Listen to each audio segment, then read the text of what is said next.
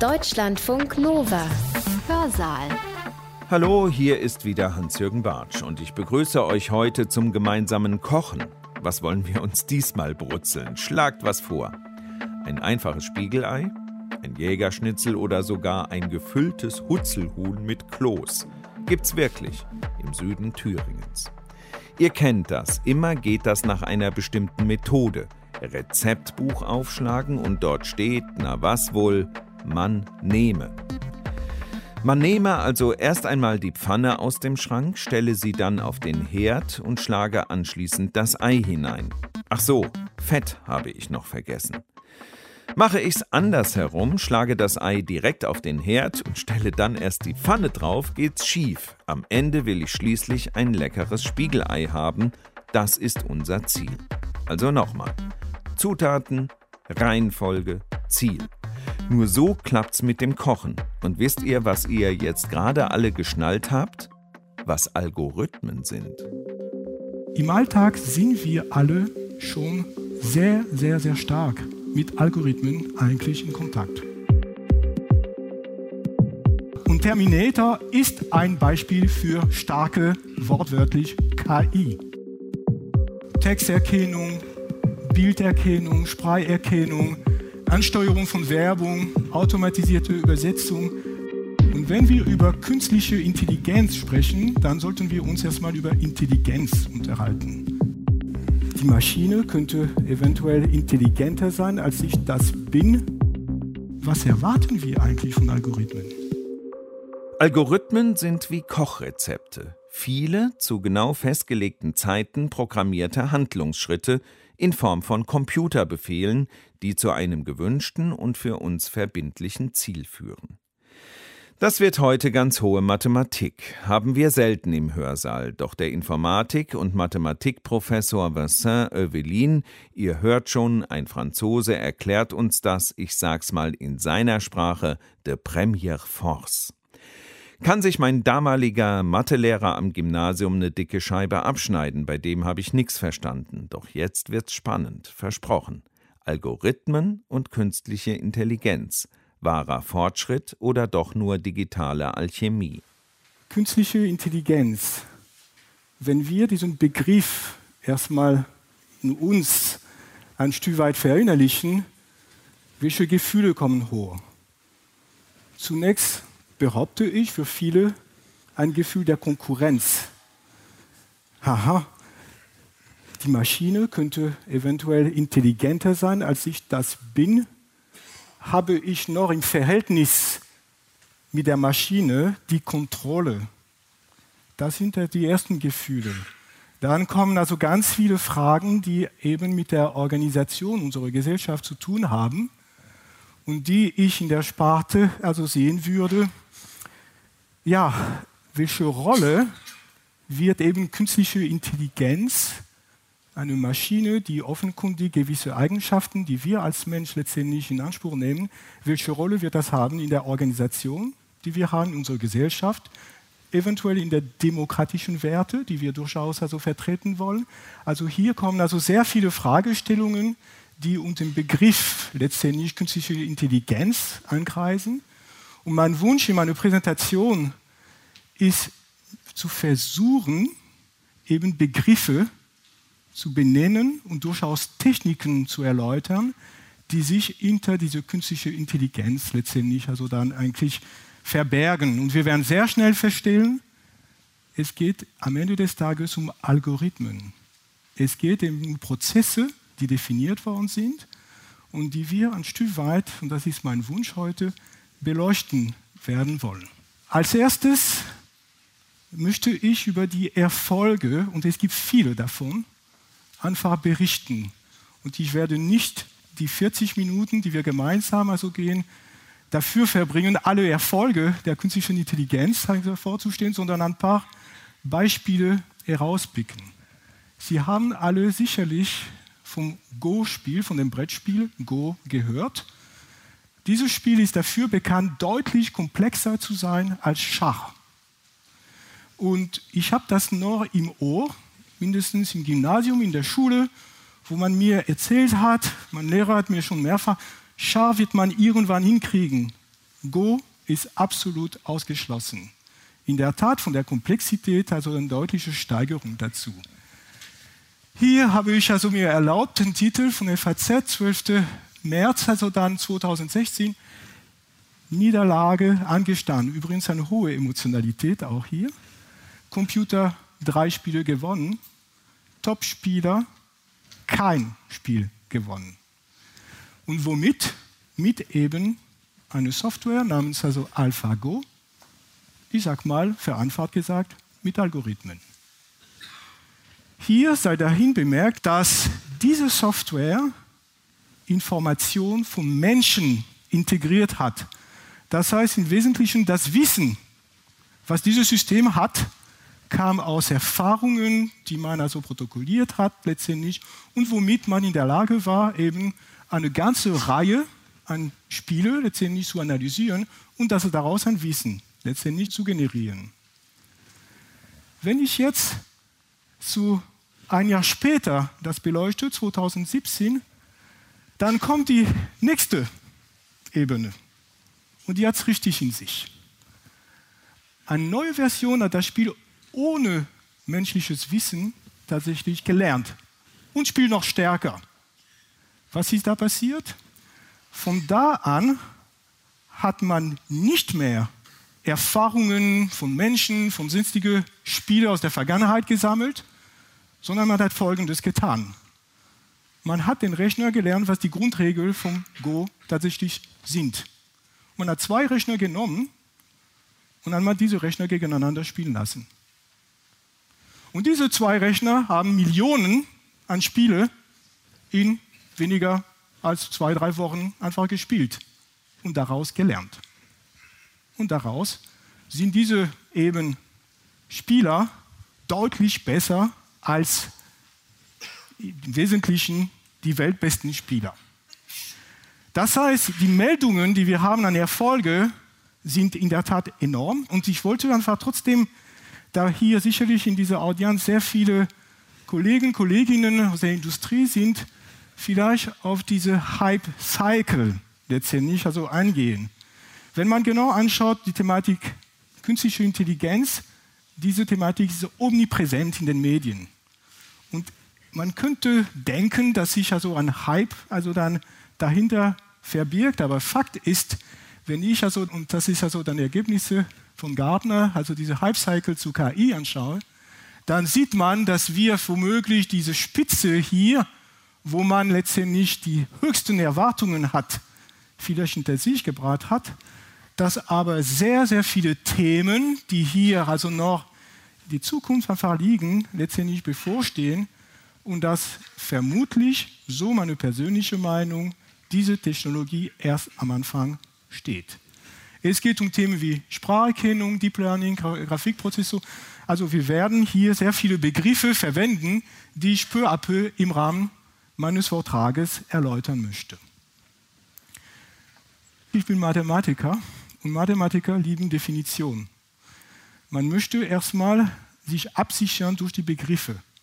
Und wenn wir über künstliche Intelligenz sprechen, dann sollten wir uns erstmal über Intelligenz unterhalten was meinen wir tatsächlich damit? Und das ist ein Begriff, der sehr schwierig eigentlich zu definieren ist. Wir wissen alle, dass sich also dann im Blick also auf ein Verhalten von jedem Einzelnen ganz unterschiedliche Ebenen und im Wesentlichen Konstellationen habe, wie Intelligenz sich manifestiert. Handlungsintelligenz, kognitive Kognition auch als Vektor der Intelligenz, Emotion, emotionale Intelligenz, soziale Intelligenz. Das sind sehr, sehr viele unterschiedliche Möglichkeiten, wo eben diese Fähigkeit, die wir als Mensch also haben, sich äußern, sich manifestieren können. Und die Frage, die sich stellt, ist, wenn wir über künstliche Intelligenz sprechen, worüber sprechen wir eigentlich? Sprechen wir über die Gesamtheit dieser Vorgänge oder haben wir uns etwas hier rausgepickt, also gewisse Aspekte rausgepickt, die wir also dann stärker hervorheben? Für diesen Vortrag werde ich folgende Definition verwenden, nämlich KI als Kürzel für künstliche Intelligenz, KI. ist die Eigenschaft eines IT-Systems, der menschlichen Kognition letztendlich abzubilden. Und diese Fähigkeiten werden sich in Themen wie Wahrnehmen, dass ich die Möglichkeit habe, eben gewisse Aspekte wahrzunehmen, zu kommunizieren, genau das mache ich gerade.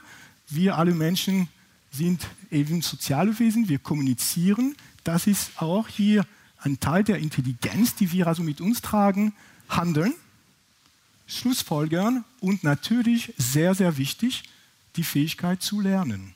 Das Leben also ist eben sicherlich also dann eigentlich sehr stark von diesem Lernen geprägt. Und das heißt, der Begriff künstliche Intelligenz wird im Rahmen dieses Vortrages eben diese unterschiedlichen Aspekte mit unterschiedlicher Gewichtung natürlich, also dann eigentlich in sich tragen.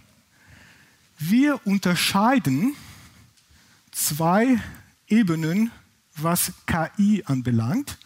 Und diese Ebenen werden sehr oft vermischt und führen zu Missverständnissen im Bereich der künstlichen Intelligenz. Die eine Ebene ist die sogenannte schwache KI, Weak Artificial Intelligence in Englisch. Und diese künstliche Intelligenz beschreibt eine gewisse Intelligenz, die jedoch nur in Teilbereichen letztendlich wahrgenommen wird. Das heißt, im Wesentlichen Fähigkeiten, die nur einen Teilbereich, den wir als Mensch letztendlich also dann haben, abbilden. Und diese Fähigkeit wird also dann eigentlich von allen heute existierenden Systemen wahrgenommen. Die Systeme, die wir üblicherweise haben und die Sie alle kennen, wir werden gleich noch weitere Beispiele sehen, sollen oder fallen in diese Kategorie schwache KI. Texterkennung, Bilderkennung, Spracherkennung, Ansteuerung von Werbung, automatisierte Übersetzung, all diese Themen sind Fähigkeiten, die eben einen Teilbereich der üblichen Fähigkeiten von Menschen letztendlich beinhaltet und als solche werden als wahre künstliche Intelligenz bezeichnet. Starke KI als Kontrapunkt dazu. Die menschliche Intelligenz wird in allen Bereichen letztendlich abgebildet, sogar teilweise übertrumpft. Das ist starke KI. Und da hoffe ich, dass ich Sie nicht allzu sehr enttäusche. Da sind wir relativ weit davon entfernt. Das heißt, hier wird vorausgesetzt, dass ein logisches Denkvermögen für mich forschungsmäßig eine sehr, sehr wichtige Thematik, Umgang mit Unsicherheit. Wir als Mensch sind in der Lage, in Situationen zu reagieren, die eben nicht vorhersehbar sind. Wie gehe ich also dann eigentlich in Situationen, wo eben die Zukunft, die bevorsteht, für mich also unbekannt ist? Das heißt, ich muss mit Unsicherheit umgehen.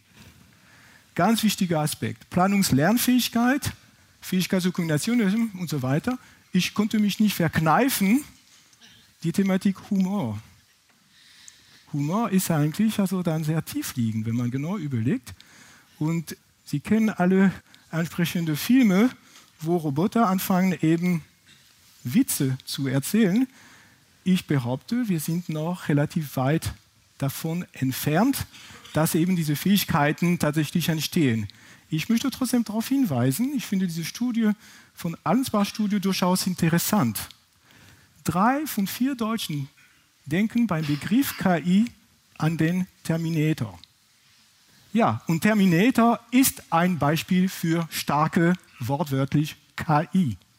Mit Arnold also dann vorne dabei, aber auch mit den Fähigkeiten, die hier letztendlich also dann eigentlich abgebildet werden, nämlich also dann eben eine Intelligenz, die in allen Bereichen, die wir als Mensch haben, abgebildet werden. Wir sind im Hinblick auf Themen der starken, also KI, weit, weit davon entfernt. Wir sind also noch in einem Bereich, wo ich diese Thematik mehr im Science-Fiction-Bereich letztendlich sehen würde.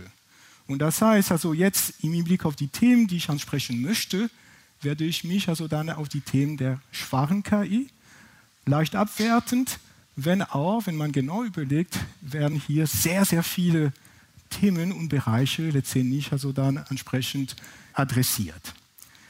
Ich möchte auf einen Bereich eingehen, um eben die Anwendungsfelder, die sehr, sehr vielfältig sind im Bereich der künstlichen Intelligenz einzuschränken.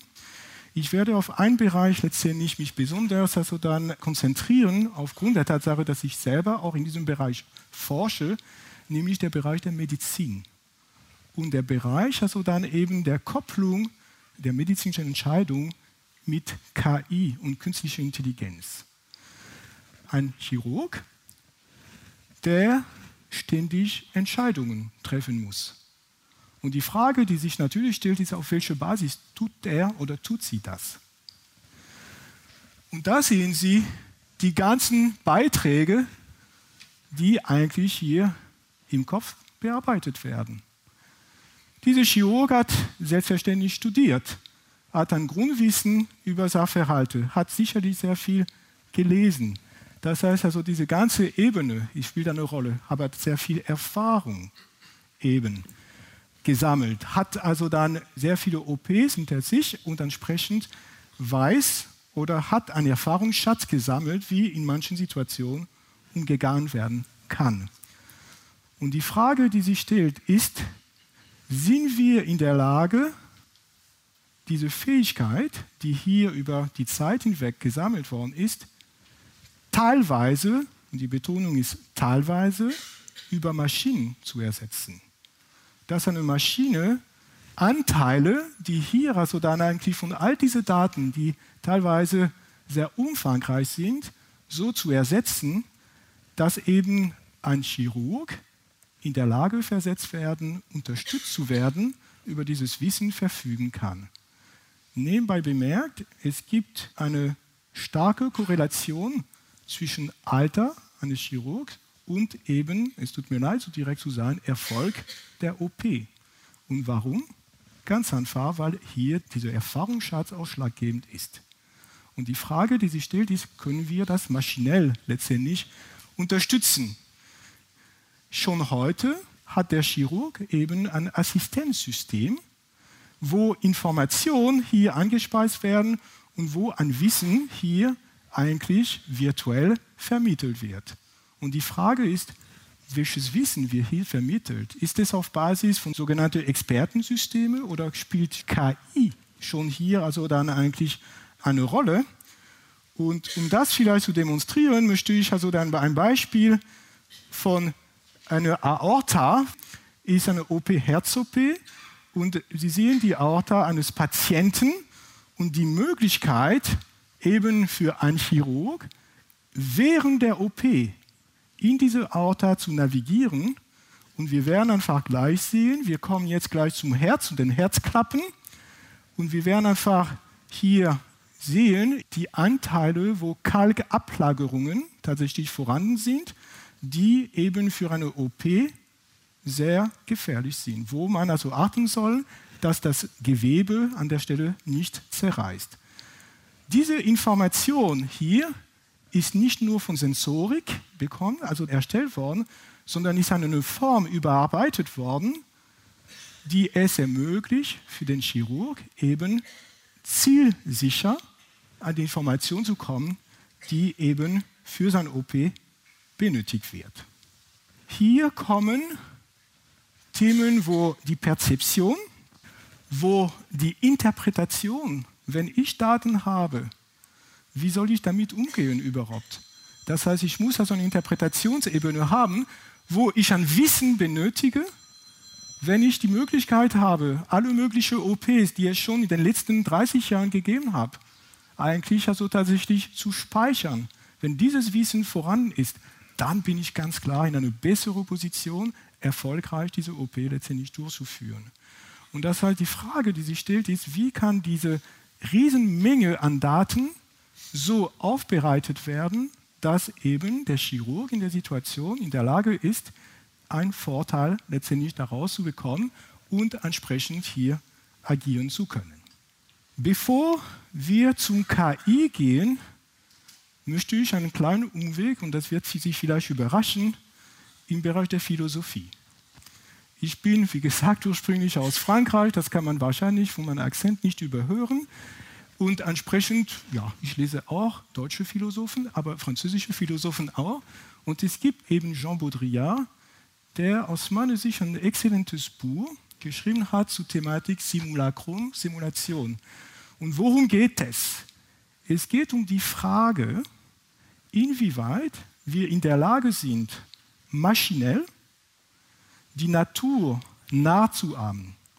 Wenn wir eine OP machen, was wollen wir? Wir wollen eine Vorhersage bekommen, was eben am Ende dieser OP passieren wird. Und das heißt, ich muss mich in der Lage versetzen, eben diese Information so verbindlich und belastbar wie möglich zu bekommen, damit ich letztendlich also vorhersagen kann, was passieren wird. Und da hat eben Jean Baudrillard zwei Begriffe, die sehr wichtig sind, also definiert. Die sogenannte Hyperrealität und Infrarealität. Aus welchen Begriffen? Simulation, wenn Sie das vom Latein haben, was bedeutet es? Nachahmen. Das heißt, mein Wunsch ist über Simulation, auch über diese Techniken, die Natur nachzuahmen, dass ich Verständnis dafür also bekomme. Aber Vorsicht!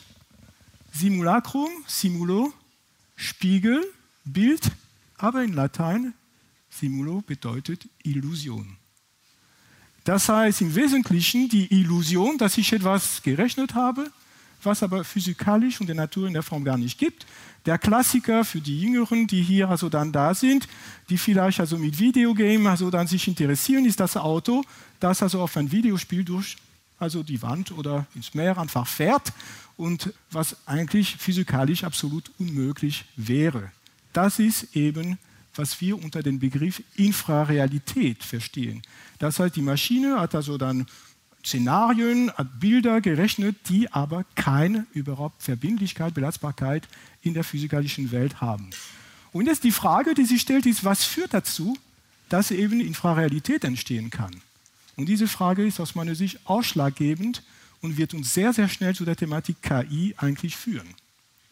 Was führt dazu, dass wir Infrarealität, das heißt im Wesentlichen schöne Bilder zwar erzeugen, die aber keinen Bestand eigentlich für die Sachverhalte, die uns interessieren, also haben? Erstmal, man müsste die Wirklichkeit definieren. Metaphysische, also dann Frage, die ich also dann auch weder forschungsmäßig noch höchstens vielleicht am Wochenende nachdenke und die ich heute definitiv nicht ansprechen werde sondern wir haben also die Thematik der Modelle, der Mathematik. Allgemein werden die Vorgänge, die wir also dann eigentlich adressieren, mathematisch erfasst und über Modelle letztendlich also abgebildet. Und die Vorgänge nehmen wir also die Herzfunktion, also dieses Beispiel in der Medizin, das ich also vorgestellt habe, das sind sehr, sehr komplexe Vorgänge, die da stattfinden. Also Herzsystem ist immens komplex. Das geht also von sehr, sehr kleinen Skalen, wo wir also über Venen also sprechen, sind zu Aorta im Zentimeterbereich. Also hier haben Sie mehr oder weniger alle Skalen, die man sich erträumen kann, die zusammenwirken, also eine sehr hohe Komplexität. Und die Frage, die sich stellt, ist, wie komplex sollen diese Modelle sein? Und Komplexität ist nicht immer vom Vorteil. Ganz wesentlich die Ressourcen. Wenn ich also ein wunderbares Modell habe, wo ich also sehr viel rechnen kann und vielleicht sehr akkurat also dann Erkenntnisse gewinnen kann, die Frage, die sich stellt, ist, wie viel Zeit habe ich zur Verfügung überhaupt? Also wenn ich am OP-Tisch bin und ein dringender Fall entsteht und wenn der Rechner zwei Wochen benötigt, um ein Ergebnis zu liefern, dann weiß ich, dass ich damit nicht weiterkomme. Das heißt, die Ressourcen, die wir haben, wir als Mensch in dieser physikalischen Welt, sind immer beschränkt. Wir haben nicht beliebig viel Zeit. Wir haben womöglich nicht beliebig viel Geld für den Großrechner, der vielleicht notwendig wäre, um diese Rechnung also akkurat durchzuführen.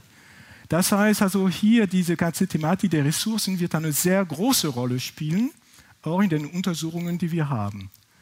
Die Thematik der Algorithmen, ganz wichtiger Punkt, die Rechner leben eben von Prozessen von Algorithmen. wie ist es definiert? Sie alle an mobile Geräte, alle Programme, die sie haben, sind Algorithmen. Und deshalb die Frage ist, wie gut sind diese Algorithmen? Sind die vorhersagbar überhaupt?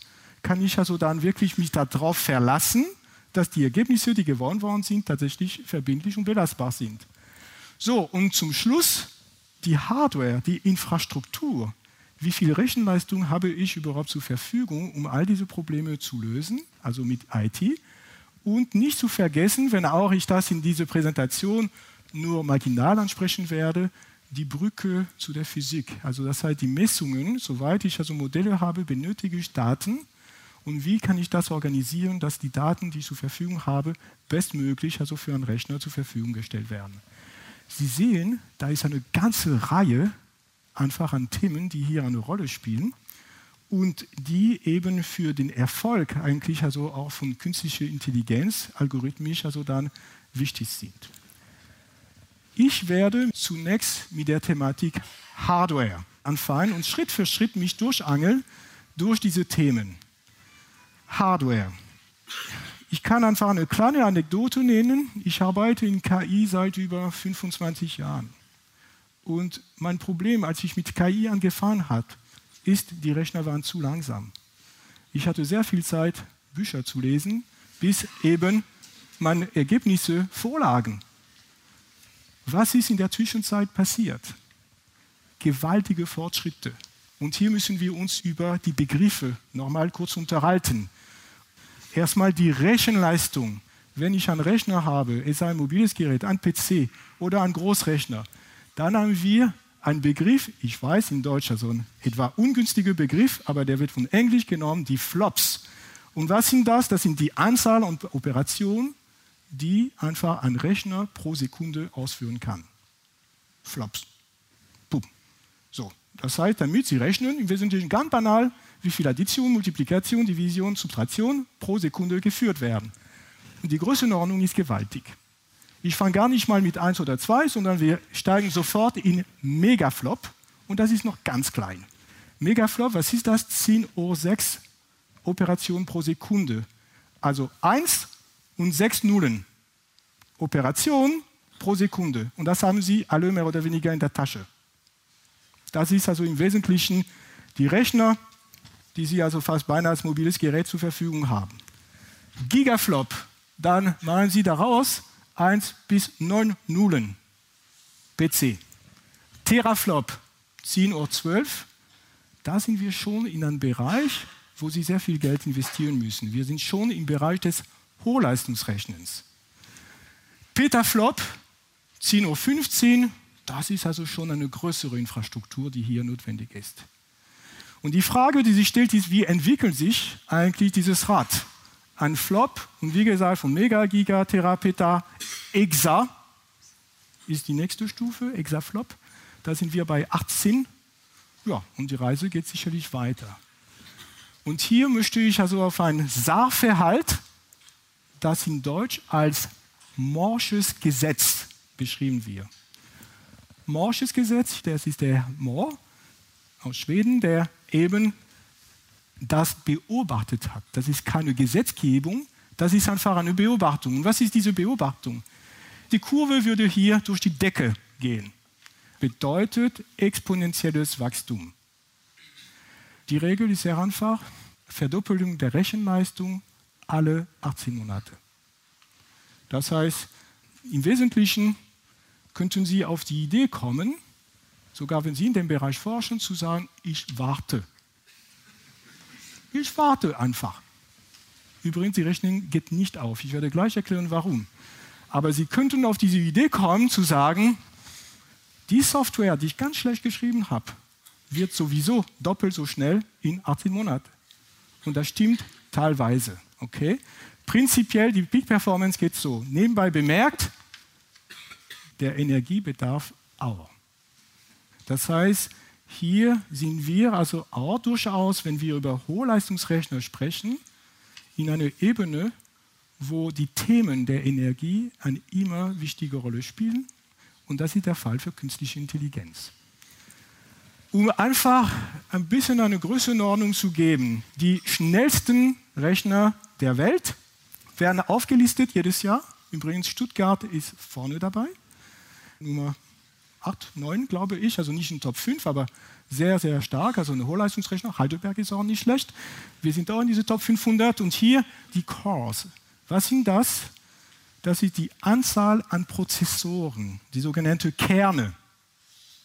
Also, wir sprechen von einer Maschine hier, Nummer 1, in den USA, 2,4 Millionen Kerne.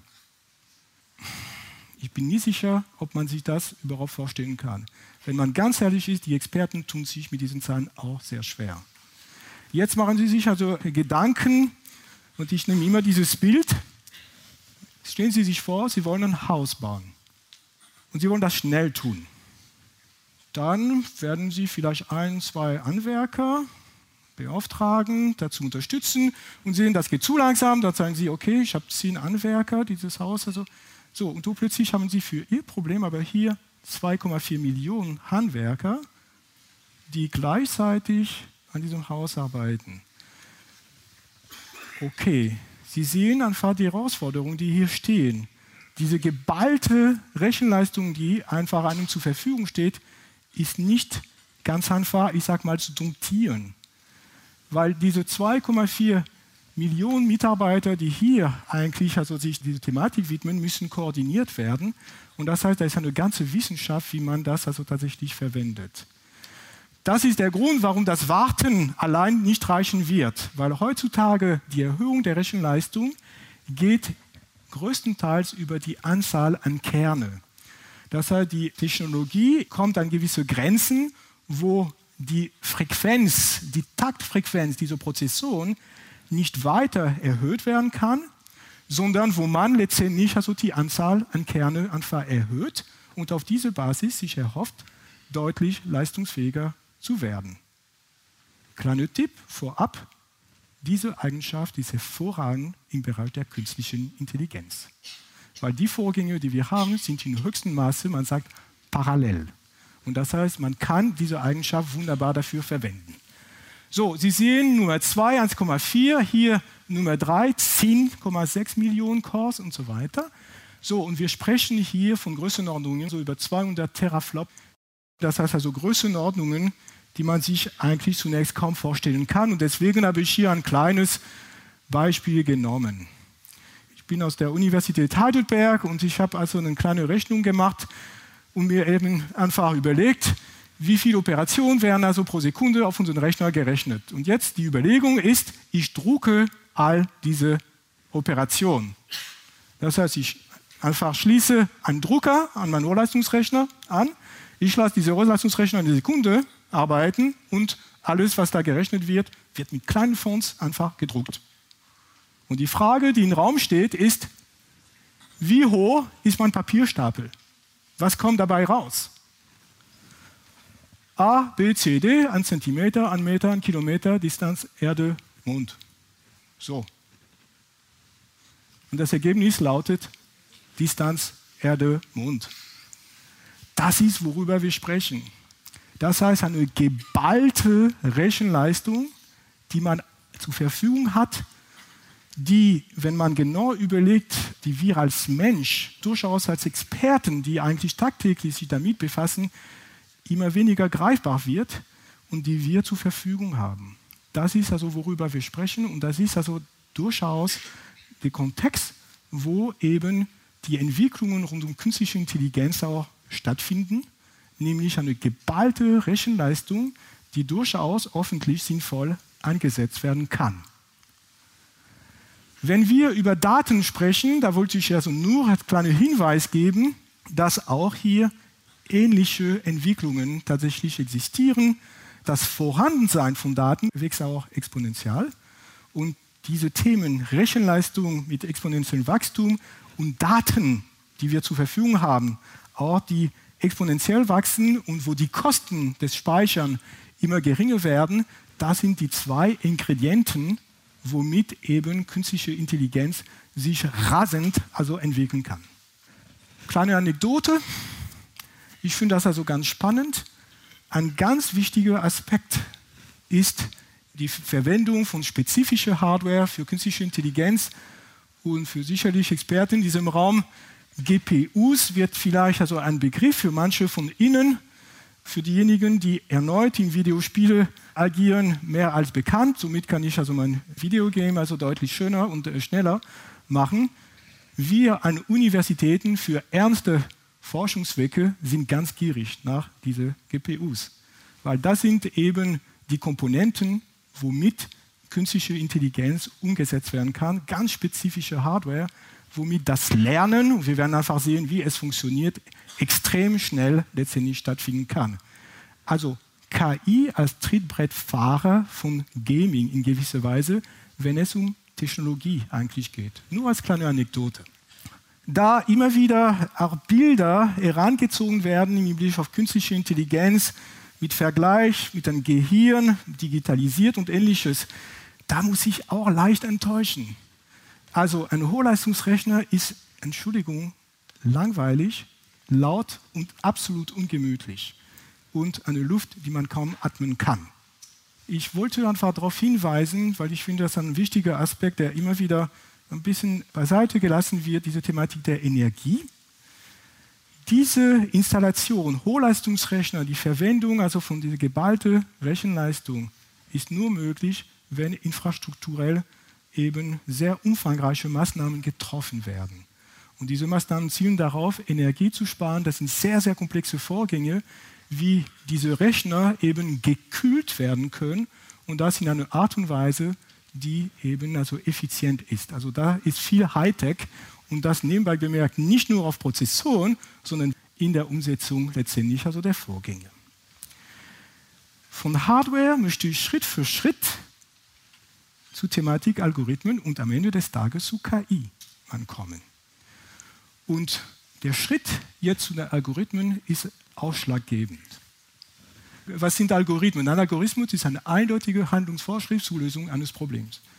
Wunderbar, damit sind Sie sicherlich nicht zufrieden.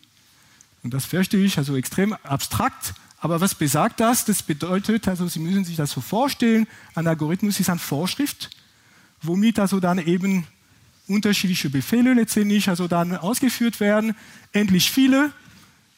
Wir sollten als Mensch das ein Stück weit kommunizieren können, was dieser Algorithmus ist. Das heißt, man verlangt in der Definition, dass eben also die Darstellung letztendlich dieses Vorgangs so abbildbar ist und allgemein werden diese Vorgänge über Computer letztendlich ausgeführt.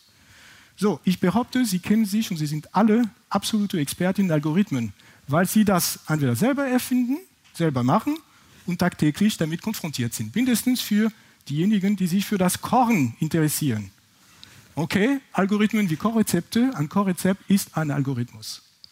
Okay, das heißt, Name des Rezepts, das ist genau, wenn ich mein Bœuf Bourguignon letztendlich also dann eigentlich angehen möchte, so heißt eben mein Korrezept. Und das ist also dann etwas, was jeder Mensch versteht. Für mein Bœuf Bourguignon benötige ich gewisse Zutaten, und das sind die Eingaben meines Algorithmus. Und daraus wird eine Anleitung, die genau beschreibt, welche Schritte ich da eigentlich ausführen soll, um eben einen wunderbaren Abend im Freundeskreis hier verbringen zu können. Das ist ein Algorithmus. Ein Core-Rezept ist ein Algorithmus und das heißt, dieser Vergleich zieht eigentlich für fast alle Vorgänge, die wir also heute auch besprechen werden. Im Alltag sind wir alle schon sehr, sehr, sehr stark mit Algorithmen eigentlich in Kontakt. Tagtäglich in unterschiedlichen Ausprägungen. Ich habe mir erlaubt, einfach drei diese Beispiele letztendlich also dann heranzuziehen, die ja gewisse Auswirkungen letztendlich also haben. Navigationssystem. Sie geben ein Ziel, wo Sie hinfahren wollen, und Sie erwarten von der Maschine, dass eben ein Weg hier beschrieben wird. Was passiert in dieser Maschine? Ein Algorithmus wird eben den kürzesten Weg für Sie berechnen und hoffentlich Sie am Ziel entsprechend wunderbar führen.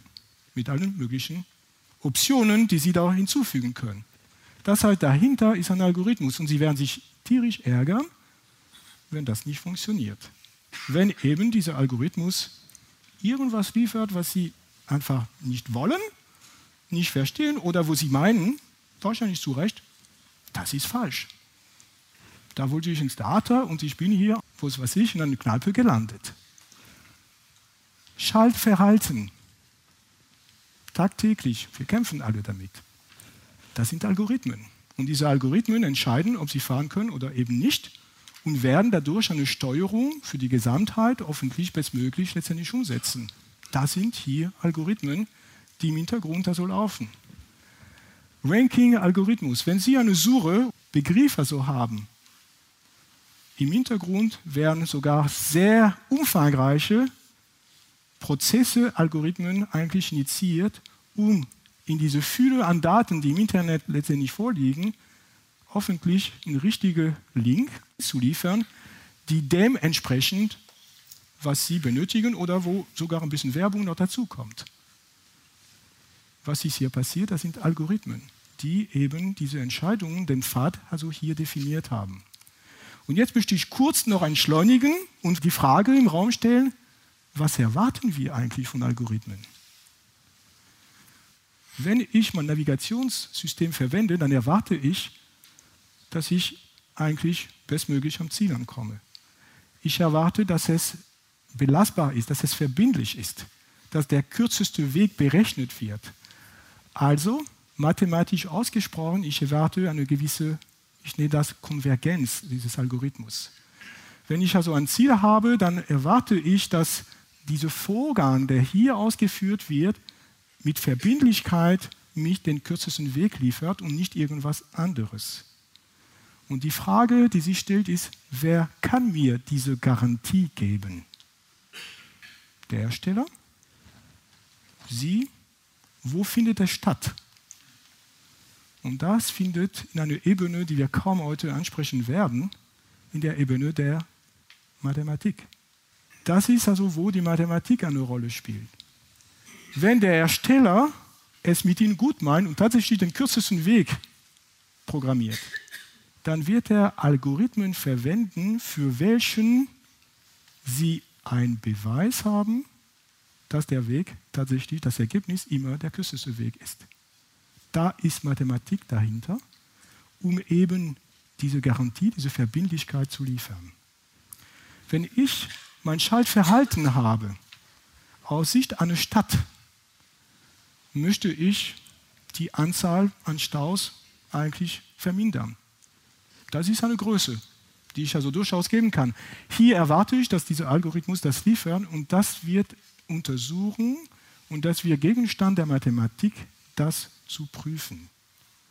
Und das heißt, worauf ich hinaus will, ist einfach klar zu machen, dass wenn Sie Algorithmen haben, das ist im Grunde genommen eine sehr empfindliche und sehr anspruchsvolle Aufgabe, ein verbindliches Ergebnis also dann eigentlich zu bekommen, weil urplötzlich geht es nicht nur darum, das zu programmieren, sondern im Grunde genommen dafür Sorge zu tragen, dass das Ergebnis dem entspricht, was ich will. Ich komme zurück zu meinem Kochrezept. Am Ende des Tages möchte ich mein Bœuf Bourguignon und kein Quiche Lorraine. Okay?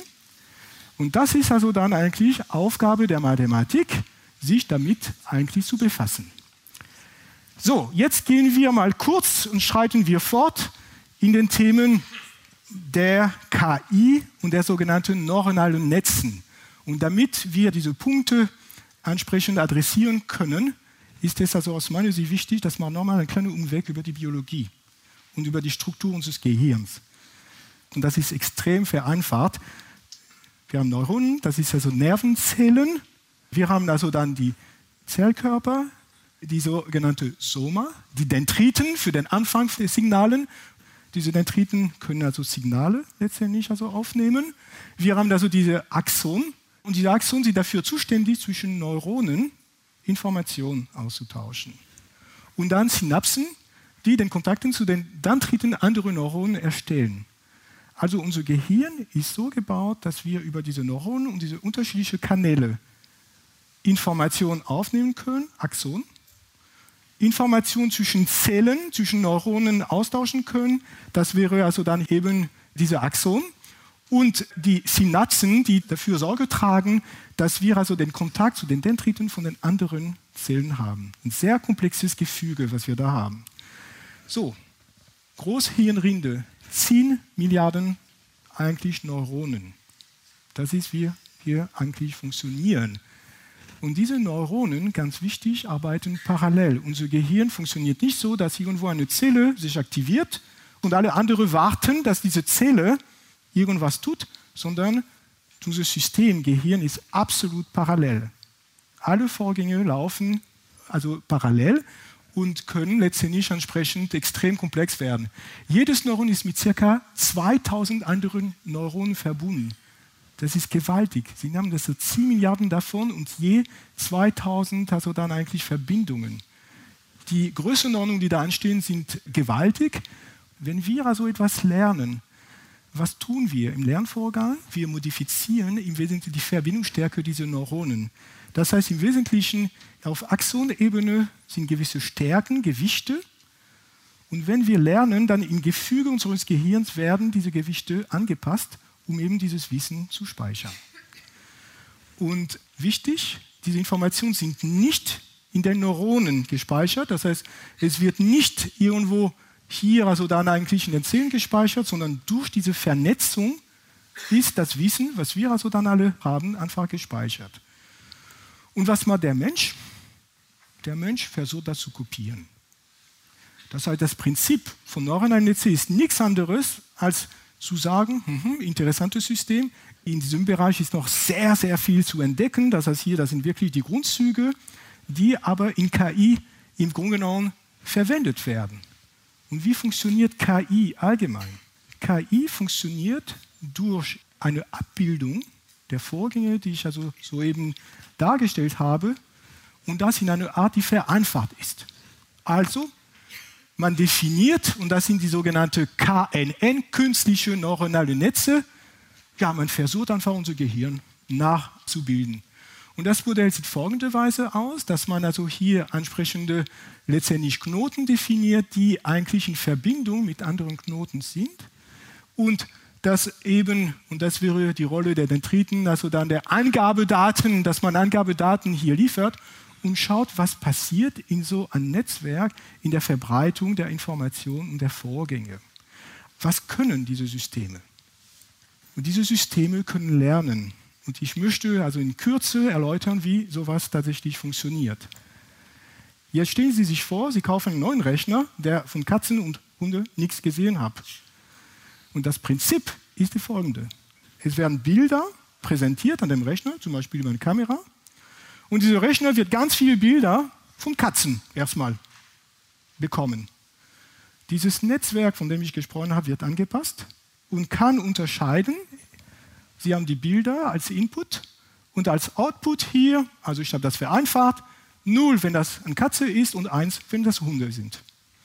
Und der Rechner wird eben mit Bildern erstmal konfrontiert von Katzen und Hunden. Und was macht der Computer? Der ist so programmiert, dass er genau wie unser Gehirn die Gewichte entlang dieser Kanten anpasst und daraus eben lernt. Und das heißt, dieses Spiel wird also dann mit Bildern, wo Sie einfach klar definieren können, was ist eine Katze, was ist ein Hund, wird also dann iterativ also dann umgesetzt, das ist der Lernvorgang. Und wenn das also dann eigentlich gemacht worden ist, dann können Sie auf die Idee kommen, eben ein unbekanntes Bild vorzustellen.